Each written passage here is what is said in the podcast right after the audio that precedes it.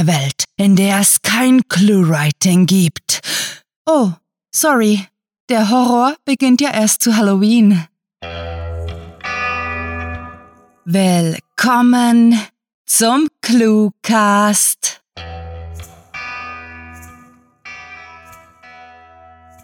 Wir begrüßen euch in der cluewriterischen Zoohandlung. Was können wir für euch tun? Wofür interessiert ihr euch? Würdet ihr euch über einen Chupacabra freuen?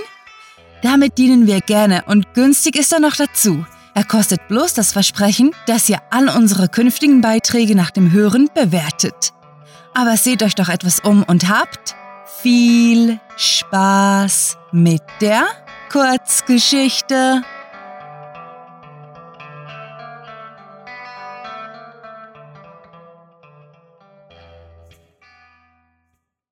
Aufbäumen.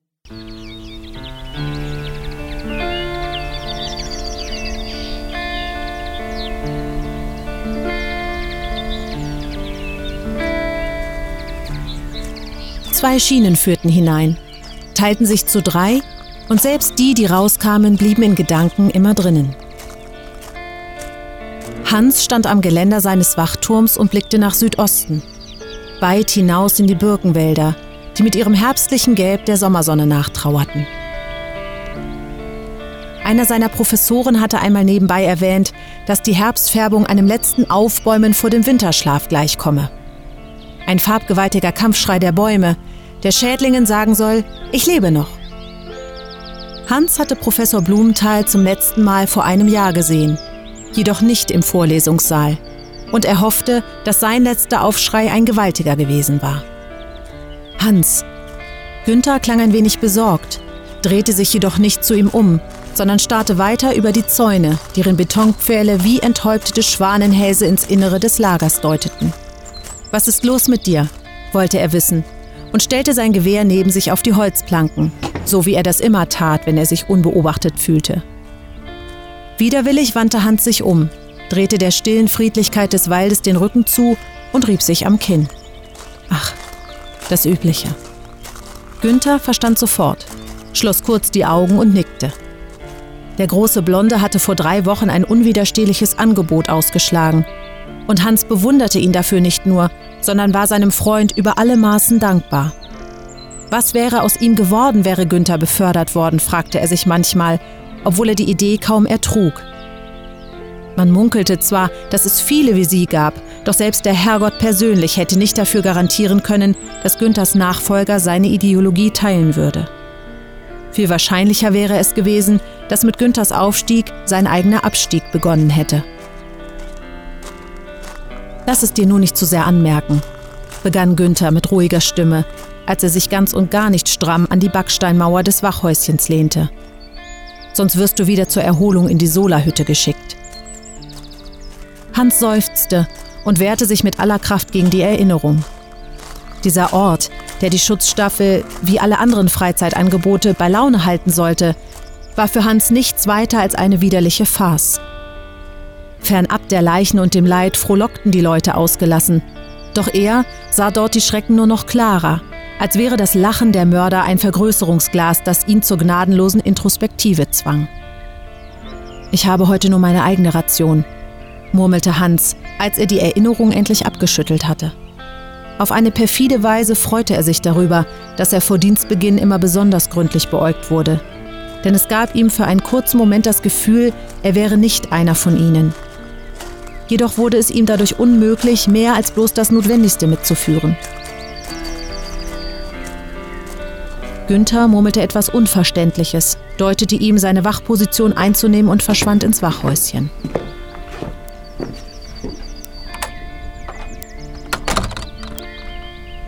Wann immer es ging, vermied Hans es, über die elektrischen Zäune zu sehen, doch half es ihm nur wenig, denn er konnte sie immer hören. An der Front war er mit seinen Kameraden in einen Hinterhalt geraten, doch noch nie hatte er sich so umzingelt gefühlt wie auf diesem Wachturm. Zögernd tat er in Günthers Abwesenheit das, was von ihm erwartet wurde. Links war die Kiesgrube, die vor der Sichtschutzwand einen Vorgeschmack auf die Gräuel dahinter bot. Geradeaus lag der Todesblock, der bequem nahe an der Versuchsstation und der schwarzen Erschießungswand gebaut worden war. Nur hinter ihm war Freiheit, der sterbende Wald, der sich zum Zeichen seines unerschütterlichen Lebenswillens im gelben Gewand zeigte. Nach einigen Minuten trat Günther wieder ins Freie, in der Hand ein Jutesack aus der Wäscherei. Der Offizier wird in einigen Minuten in der Blockführerstube erwartet, meinte er und studierte zur Sicherheit noch einmal die Zeiger auf seiner Dienstuhr. Hans steckte seine Ration in den Sack, die aus Brot, etwas Wurst und einer seltsamen Paste, die sich Miso nannte und die ihnen ab und an von den japanischen Freunden geschickt wurde, bestand. Darauf legte er eine alte Brille, Schuhe und Medikamente, die er aus dem Haus seines verstorbenen Großvaters mitgenommen hatte, und versteckte die Gaben schließlich unter zwei verdreckten Uniformhemden. Ich hoffe, Isaak kommt heute. Sie hatten den großgewachsenen Arzt seit Tagen nicht mehr gesehen. Stattdessen war sein Neffe gekommen, der kein Wort mit ihnen sprach und stets eingeschüchtert zu Boden sah. Ich auch, erwiderte Günther, nachdem er sein Gewehr wieder aufgehoben hatte. Es war schön, für eine Weile so zu tun, als würde Isaak wiederkommen, obwohl sie beide wussten, dass der gute Mann längst verbrannt worden war. Während sie warteten, beobachtete Günther über die Mauer hinweg die Geschehnisse im Hof. Wieso tust du das?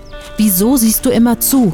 fragte Hans, nachdem die Schüsse vorbei waren und die Juden damit begannen, ihre Brüder auf Schubkarren zu laden.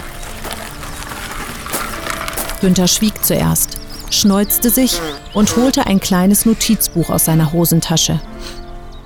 Diese Menschen haben es nicht verdient, einfach so vergessen zu werden. Wir sind Zeugen dieser Verbrechen, Hans, und wir haben die Pflicht hinzusehen. Er streckte ihm das geöffnete Buch hin, doch Hans konnte nichts Besonderes an den notierten Zeilen erkennen. Es schien ein normales Wachbuch zu sein. Hier, sagte Günther und deutete auf den leeren Platz hinter der letzten Spalte. Hans beugte sich vor, konnte jedoch nichts erkennen und zuckte fragend mit den Schultern. Unsichtbare Tinte, erklärte Günther schmunzelnd. Ich notiere alles, deswegen wollte ich auch auf diesem Wachturm bleiben. Hans brauchte einige Sekunden, bis er endlich verstand, was sein Freund ihm da gerade anvertraut hatte, und starrte ihn dann fassungslos an. Du, du meinst, stammelte er entsetzt. Was, wenn sie dich erwischen? Hannelore ist vor zwei Jahren gestorben. Sie können ihr nichts mehr antun. Und ich habe nichts zu verlieren außer meiner Rechtschaffenheit, begründete Günther lapidar die Tatsache, dass er sein Leben aufs Spiel setzte, um vielleicht irgendwann zur Gerechtigkeit beitragen zu können. Hans war sprachlos. Sollte er die letzten Monate nicht nur neben einem guten Freund und barmherzigen Mann, sondern einem waschechten Prinz Eisenherz gestanden haben? Gerade als er etwas sagen wollte, als er seine tiefe Ehrfurcht vor Günthers Mut in unbeholfene Worte verpacken wollte, vernahmen sie das vereinbarte Zeichen. Ein junger Mann Mitte 20 stand mit gesenktem Haupt dicht hinter dem Zaun und räusperte sich leise. Günther ließ seine wachsamen Augen über die Anlage schweifen und vergewisserte sich, dass weder die Wachmänner auf dem nordöstlichen Turm noch die SS-Leute auf den Wegen zu ihnen hinübersahen. Dann warf er den Jutesack in einem hohen Bogen auf den Kies, wo ihn der abgemagerte Junge aufhob. Hans hatte ihn vor einiger Zeit dafür verspotten wollen, dass er die Säcke immer so schwungvoll zu Isaak hinunterstieß. Doch Günther hatte das ganz und gar nicht lustig gefunden und ihm erklärt, dass ein Wachmann exekutiert worden war, weil er dabei erwischt wurde, wie er den Juden Essen und Kleidung gegeben hatte. Sein Sack war wohl im Zaun hängen geblieben. Hey, hielt Hans Isaaks Neffen zurück, der wortlos weitergegangen war, um den Beutel in die Wäscherei zu bringen, wo sie die Sachen aussortieren und in die Baracken schmuggeln würden. Er wollte ihn nach seinem Onkel fragen, doch als er die eingefallenen Gesichtszüge des Burschen erspähte, änderte er seine Meinung. In solchen Umständen war Ungewissheit manchmal ein Geschenk. Meine Frau sagt, dass man die Echsen hier essen kann, kocht sie aber gut aus. Der Knabe nickte und machte sich dann davon, und Günther klopfte ihm wissend auf die Schulter, als er ihm wehmütig nachsah.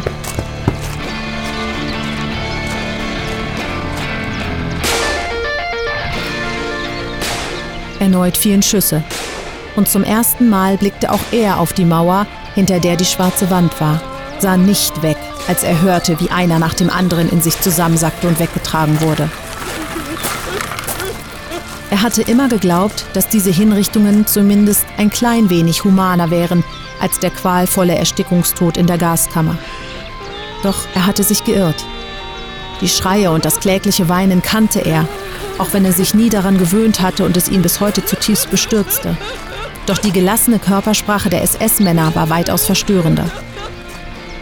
Die Arbeit hier machte ihn nicht frei. Sie zerstörte jede Faser seines Glaubens in die Menschheit.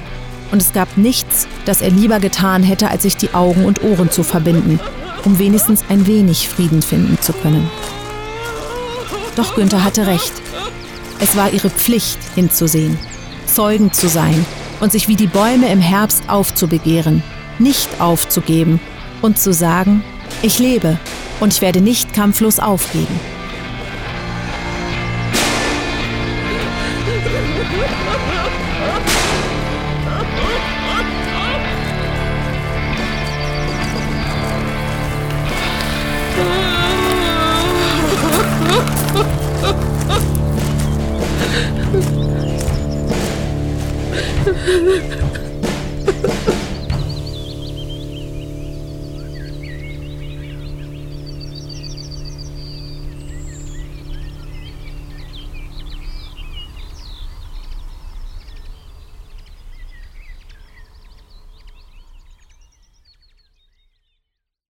Das war Aufbäumen, geschrieben von Rahel. Für euch gelesen hat Inga Korowiak. Diese Kurzgeschichte spielte am vorgegebenen Setting Wachturm und beinhaltete die Clues Eisenherz, Echse, Miso, Introspektive und Erstickungstod. Nun, habt ihr euch etwas umsehen können?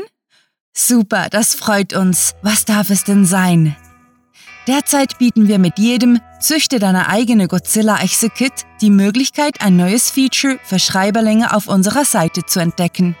Eine Übersicht über aktuelle Ausschreibungen und Literaturwettbewerbe, die euch zum Mitschreiben einladen.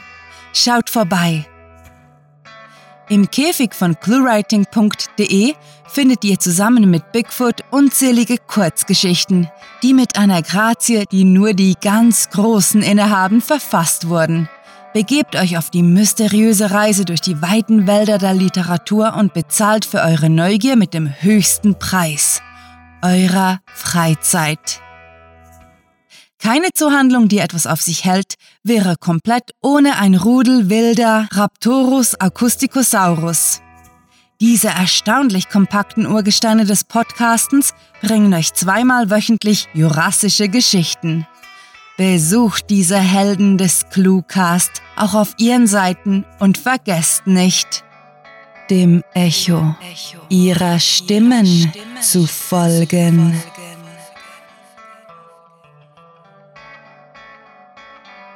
Wir haben auch possierliche Kleintiere, die ihr gut in eurem Wohnzimmer halten könnt. Geschäftige Twitter-Kolibris, die rund um die Uhr zwitschern und Facebook-Mäuse, denen wir die Schuld geben, wenn wieder einmal eine E-Card angeknabbert ist. Solltet ihr nicht genug bekommen, so liefert euch unser wöchentlicher Newsletter mit der Durchschlagskraft von King Kong jederzeit neuen Lesestoff nach Hause. Wir hoffen, euer Aufenthalt in der Cluewriting-Zoohandlung war aufschlussreich und angenehm. Bitte beehrt uns bald wieder. Mit Fantastisch Diliardischem Dank fürs Zuhören und den besten Wünschen. Eure Cluecaster.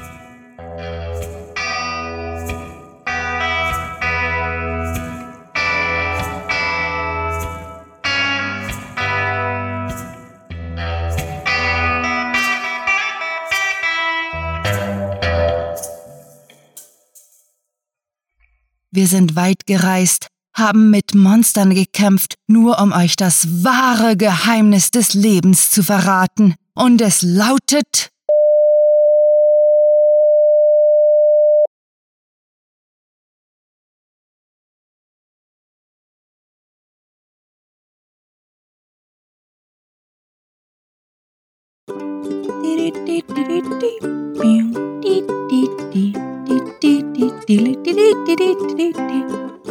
Miep, miep. Okay. Uh, think I got it. I think I got it. Got it, just got it.